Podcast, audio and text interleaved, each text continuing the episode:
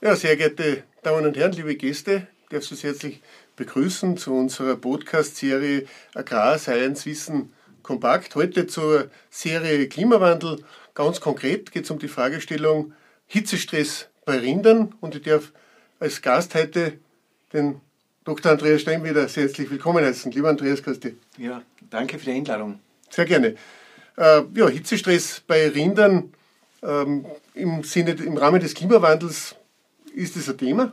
Natürlich ist es ein Thema. Äh, Gerade jetzt in den letzten Jahren äh, sehen wir, dass einfach die Hitzeereignisse zunehmen. Es, es gibt längere Perioden mit hohen Temperaturen. Und wir wissen, dass Tiere, gerade wenn sie höhere leistend vor allem sind, äh, relativ rasch einmal in den Überlastungsbereich kommen. Und das hat natürlich dann schon Konsequenzen in der Leistung, aber auch in der Tiergesundheit. Was sind die konkreten Auswirkungen dann im Sinne der Tiergesundheit? Im Sinne der Tiergesundheit ist es so, dass Natürlich, äh, es hat Auswirkungen auf die Futteraufnahme einmal. Äh, das heißt, die Tiere reduzieren, weil sie vielleicht weniger Abwärme produzieren wollen, etwas die Futteraufnahme. Sie beginnen das Futter zu selektieren. Äh, wenn sie jetzt die Futteraufnahme reduzieren, geht ja die Nährstoffversorgung zurück.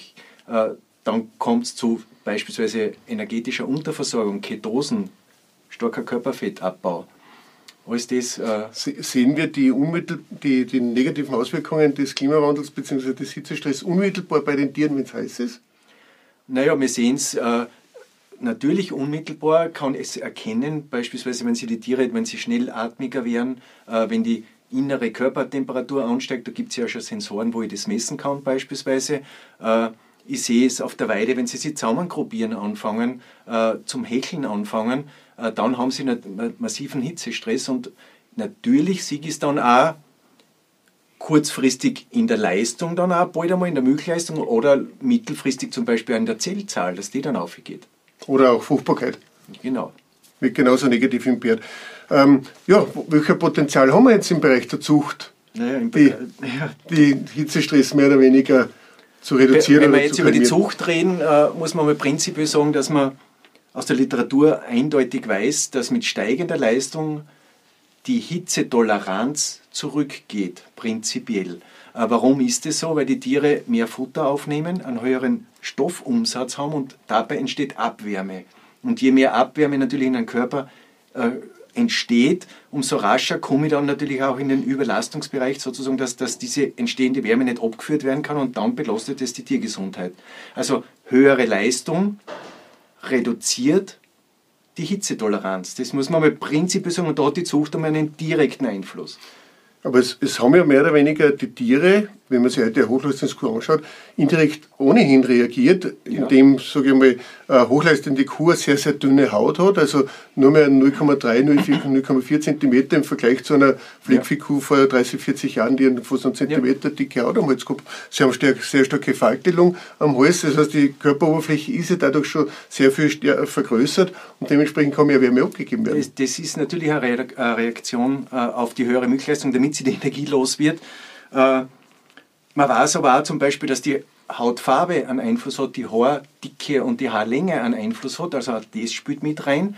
Äh, und wenn ich natürlich in Richtung höher leistend züchte, habe ich wahrscheinlich indirekt die Hautdicke reduziert. Und ich meine, eine äh, dünne Haut hilft der Kuh natürlich, die Abwärme erleichtert loszuwerden.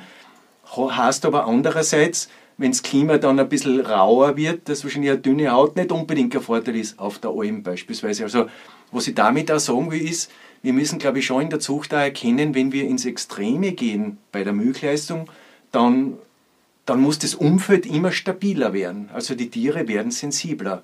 Das möchte ich mal insgesamt ja. mit auf den Weg geben. Wenn, wenn man versucht, in welchem Zeitbereich reden wir da, wo man da reagieren kann, weil das ist ja nicht so, heute mache ich die Anpaarung und morgen habe ich das Ergebnis. Eben. Zucht heißt ja Denken in Generationen und es dauert eben bei einer Kur relativ lang bis ein Generationsintervall und, und so weiter. Also bis ich da was erreiche, dauert es Jahre bis Jahrzehnte und weil wir ja über das Potenzial der Zucht reden, also ich sehe, das Potenzial der Zucht ist schon da, weil man weiß, es gibt Rassen, oder Linien innerhalb von äh, Rassen, die hitzetoleranter sind und andere sind hitzeempfindlicher.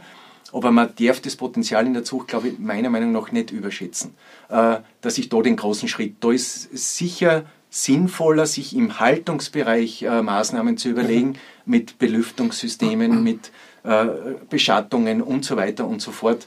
Äh, teilweise werden wir heute eher ein bisschen darüber reden, aber da gibt es auch andere Podcasts dazu, wo wir auf das Thema ja eigentlich schon eingegangen sind. Genau, also die technischen Lösungen sind ja bereits konkret besprochen worden im Rahmen eines Podcasts.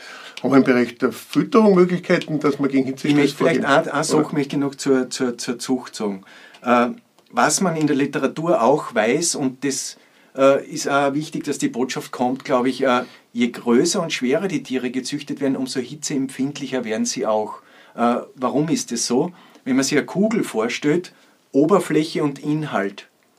Und das steht in einem Verhältnis zueinander. Das heißt, je größer eine Kugel wird, umso kleiner wird der Anteil der Oberfläche zum Inhalt. Das, das heißt, Verhältnis. das Verhältnis. Und das heißt einfach auch, wenn ich in Richtung schwere, große Kühe züchte, dann ist davon auszugehen, dass die Hitzeempfindlichkeit zunimmt. Also das müssen wir auch beachten und weil wir relativ in diese Richtung züchten, deswegen möchte ich das da auch anführen. Hm. Genau. Ähm, Fruchtbarkeit wird genauso negativ beeinträchtigt. Ähm, müssen wir nicht so reagieren, dass wir schauen, dass wir während Phasen, wo Hitzeperioden auftreten können, das sind in erster Linie Juli, August, dass wir vielleicht da die Kühe gar nicht besaumern müssen oder züchten müssen im eigentlichen Sinn? Ja, es ist eine Variante. Man sieht ja auch, dass die Tiere in dieser Phase schlechter trächtig werden. Das ist ja eine Reaktion darauf und dann werden die Betriebe ein bisschen saisonal. Äh, ursprünglich war es so, dass ein Rind äh, im Frühling abgekalbt hat und dann natürlich zu Weidebeginn oder in diesen ersten äh, wieder belegt worden ist. Äh, manche Betriebe reagieren ja eh schon, indem sie in diesen Phasen, dass sie eine gewisse Saisonalität einhalten, äh, die Tiere eben nicht mehr belegen, wo die heißesten Perioden sind dann hat er natürlich zu einem bestimmten Zeitpunkt alle seine Kühe, alle seine Kühe zugleich und ist dann ein saisonaler Betrieb. Ja, natürlich mit allen Vor- und Nachteilen, die man dann hat. Genau. Ja, die Fütterung per se, kann man im Rahmen der Fütterung genauso auf Hitzestress reagieren? Ja, jetzt wenn man in einer Hitzeperiode ist, dann muss ich in der Fütterung reagieren. Äh, was sind so die Herausforderungen in so Hitzeperioden? Äh, wir sehen auf vielen Betrieben, dass, dass das Futter dann sich erwärmt äh, in Hitzeperioden. Das heißt, am Silo zum Beispiel, an der Anschnittfläche, dann im Lager bis hin zum Futtertisch. Das heißt, ich muss mir die ganze Kette einmal durchdenken und mal schauen, dass ich diese Futtererwärmung verhindere. Was heißt das jetzt beim Silo?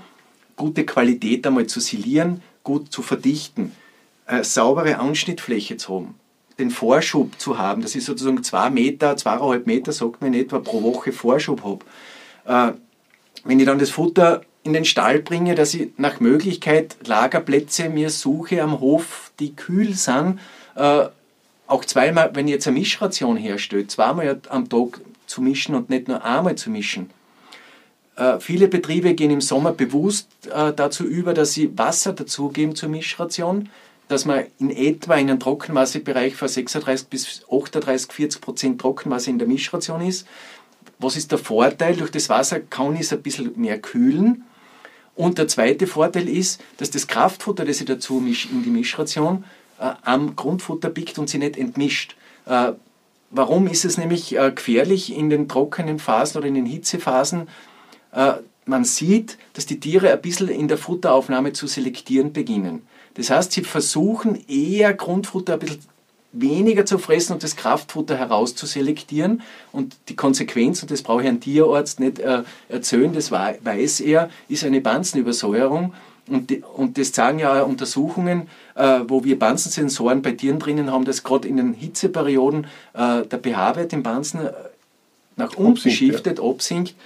Und ich glaube, dass es also ein wichtiger Punkt ist in der Fütterung, den Trockenmassegehalt im Griff zu haben, eine gute Grundfutteraufnahme trotzdem zu sichern, obwohl es in der Literatur auch Hinweise gibt, mit dem Grundfutter nicht so sehr vorzuhalten, weil scheinbar bei der Fermentation von Grundfutter etwas mehr Abwärme produziert wird wie bei einer intensiven Ration. Jetzt hat aber nicht jeder Betrieb die Möglichkeit, eine Mischration herzustellen, sondern wenn wir in der klassischen Phasenfütterung sind, wo es ein Grundfutter gibt und das Kraftfutter über einen Transponder die Kuh versorgt, der hat ja gar nicht die Möglichkeit, die Kuh wird selektieren. Das heißt, sie wird ihr Grundfutter nicht abholen, das Kraftfutter im Transponder mhm. wird sie sich abholen. Sie schickt sie möglicherweise, wenn wir im höheren Leistungsbereich sind, bei 8 bis 10 Kilogramm Kraftfutter pro Tag, schickt sie sie ja selber genau. in, in, die Azidose, weil sie ein Missverhältnis herstellt ja. zwischen Grund- und Kraftfutter. Ja, also die Empfehlung in dieser Phase muss sein, erstens alles daran zu setzen, eine hohe Grundfutteraufnahme zu halten, Äh, das erreiche ich über eine gute Qualität, über häufige Vorlage. Über die Fütterungszeit werden wir vielleicht später noch ein bisschen reden. Das ist sozusagen, oder reden wir gleich darüber, die Fütterungszeit in Phasen lege, wo es dann danach kühl ist. Also die Hauptfütterungszeit bei Hitzeperioden ist eher in den Abendstunden. Das ist eine günstige Zeit, weil danach ist meistens im Stall kühler und dann fressen die Tiere ja dementsprechend. Also das muss ich forcieren, also Grundfutter hochzuhalten.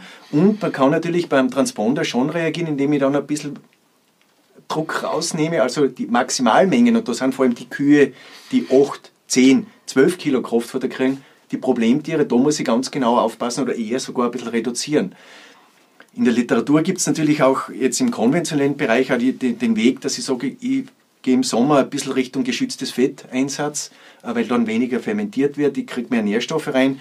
Geschütztes Eiweiß ist ein bisschen ein Thema. Beim Eiweiß muss man auch dazu sagen, wenn man sich da die Literatur anschaut, da wird auch oft beschrieben, man darf mit dem Eiweiß im Sommer nicht zu sehr vorhalten, weil auch bei der Eiweißfermentation relativ viel Abwärme produziert wird. Und da hilft halt dann auch wieder der Milchharnstoffgehalt, dass ich ein bisschen schaue, wo liegt meine Ration. Äh, bin ich beim Milchharnstoffgehalt im Bereich von 20 Milligramm pro 100 Milliliter, dann ist die Ration relativ gut ausbalanciert. Also das kann man da auch ein bisschen als Tipp mitgeben. Du hast konkret die Bansenübersäuerung angesprochen. Es gibt ja äh, Futtermittelzusatzstoffe, Antazida, Bansenpuffer, die mehr oder weniger da vorübergehend eingesetzt werden können. Das sind Bicarbonat, das sind ähm, Magnesiumoxid, äh, Apfelsäure könnte es rein theoretisch sein oder äh, verschiedene Formen von Hefen. Mhm. Sind die wirksam bzw. werden die empfohlen? Äh, wenn man sich die Literatur anschaut, äh, gibt es den Hinweis immer wieder. Ich glaube, äh, sie werden ihre Wirkung haben, aber man darf sie nicht überbewerten. Also man darf, die, die können maximal 0,2 pH-Punkte bis 0,4 pH-Punkte abfangen, aber nicht mehr. Das heißt, wenn ich äh, massive Entgleisung habe der Futteraufnahme, dann helfen mir die Buffersubstanzen auch nicht, weil im Spei über den Speichel beispielsweise wird ja viel mehr an Buffersubstanzen produziert, als ich extern zuführen kann. Genau. Die klassischen Auswirkungen sind ja Zellzahlerhöhung, äh, Gliedmaßenprobleme, akute Klauenrehe, chronisch daraus folgende Problematiken, ähm, Fruchtbarkeitsstörungen. Kann man durch diese Maßnahmen, die wir jetzt besprochen haben, das konkret abfedern oder werden wir immer am Ende des Tages mit irgendwelchen Problematiken rechnen müssen? Naja, ich sage mal, es ist nichts hundertprozentig, aber ich muss an allen Schrauben drehen, wenn ich es äh, im, im grünen äh, Bereich halten will oder im grünen Bereich halten will. Das heißt, natürlich äh, werden mir diese Maßnahmen helfen, aber nicht zu 100 Prozent, weil es ist im Leben einfach nicht alles 100 Prozent. Und ich möchte noch was dazu sagen. Wir haben uns einmal im Bansen den pH-Wert angeschaut von Kühen in der Trockenstehzeit und die haben wir alle gleich gefüttert.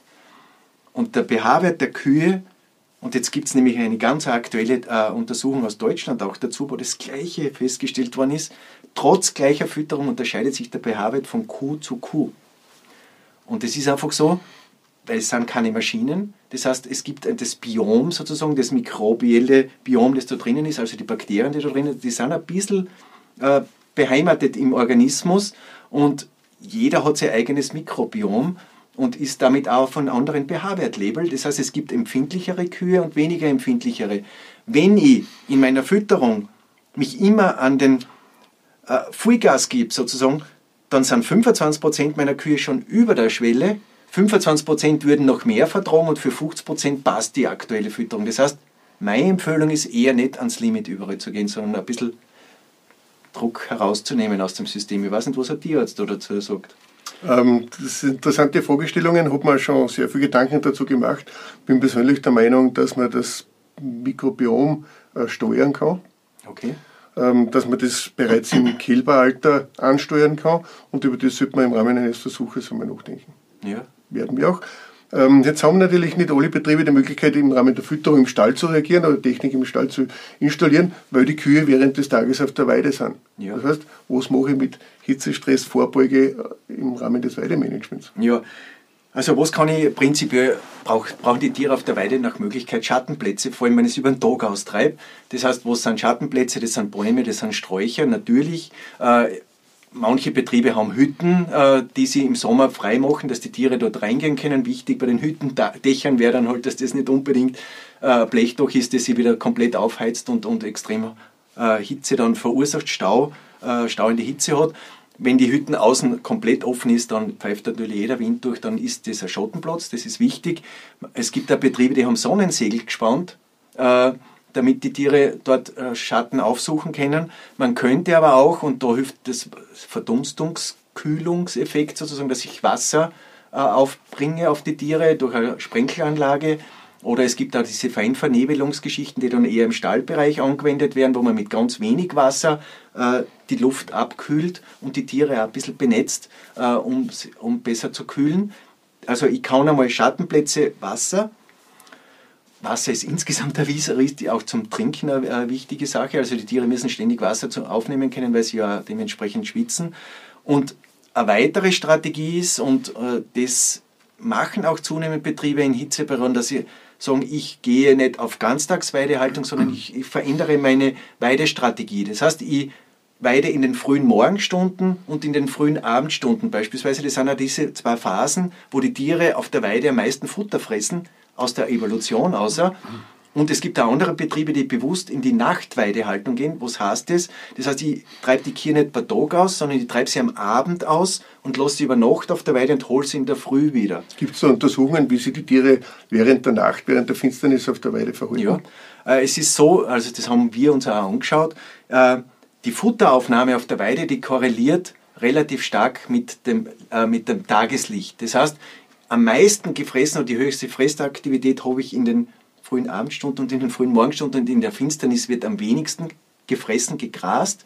Was heißt das jetzt? Wenn ich Nachtweidehaltung mache und eine hohe Weidefutteraufnahme will, darf ich am Abend nicht zu spät austreiben, also relativ schnell nach den Möchen die Kühe auf die Weide geben, damit in der Dämmerung viel gefressen wird. Dann legen sie sie nieder, um Mitternacht stehen sie dann vielleicht wieder auf, koten einmal ab, fressen ein bisschen, legen sie wieder nieder, das ist so in etwa. Und in der, in der Morgendämmerung fressen sie dann wieder. Also ich würde sie in der Früh nicht zu früh holen, äh, dann habe ich eine hohe Weidefutteraufnahme, die gleiche Weidefutteraufnahme, wie wenn ich Tagweide machen würde. Wenn ich aber nur in der Finsternis die Tiere draußen habe, dann fressen sie auf der Weide, und das haben wir selber festgestellt, um etwa 1 bis 2 Kilogramm Trockenmasse weniger wie Kühe, die gleich lang auf der Weide waren, aber bei Tag. Das heißt, man kann das System auch hier optimieren. Genau. Wenn, wenn man die entsprechenden betrieblichen Rahmenbedingungen hat. Also und einen guten Zaun brauche ich natürlich in der Nacht. Äh, äh, weil das ist ja etwas, was die Bauern auch oft abholt oder die Bäuerinnen vor der Nachtweide. Man hat Angst, dass die Tiere dahin sind und man hat es nicht im Blick. Äh, dazu gibt es auch auf unserer Homepage sehr gute Informationen, wie man einen gescheiten Zaun aufbauen kann. Mhm. Also ich brauche einen Außenzaun, der mindestens zwei gescheite Drähte hat, wo der Elektrostromstoß gut pfeift, sozusagen, dass die Tiere nicht dahin sind in der Nacht. Gibt es aber den Spruch, der beste Zaun ist eine gute Weide. Ja, natürlich. Äh, das Futterangebot ist natürlich ganz was Wichtiges.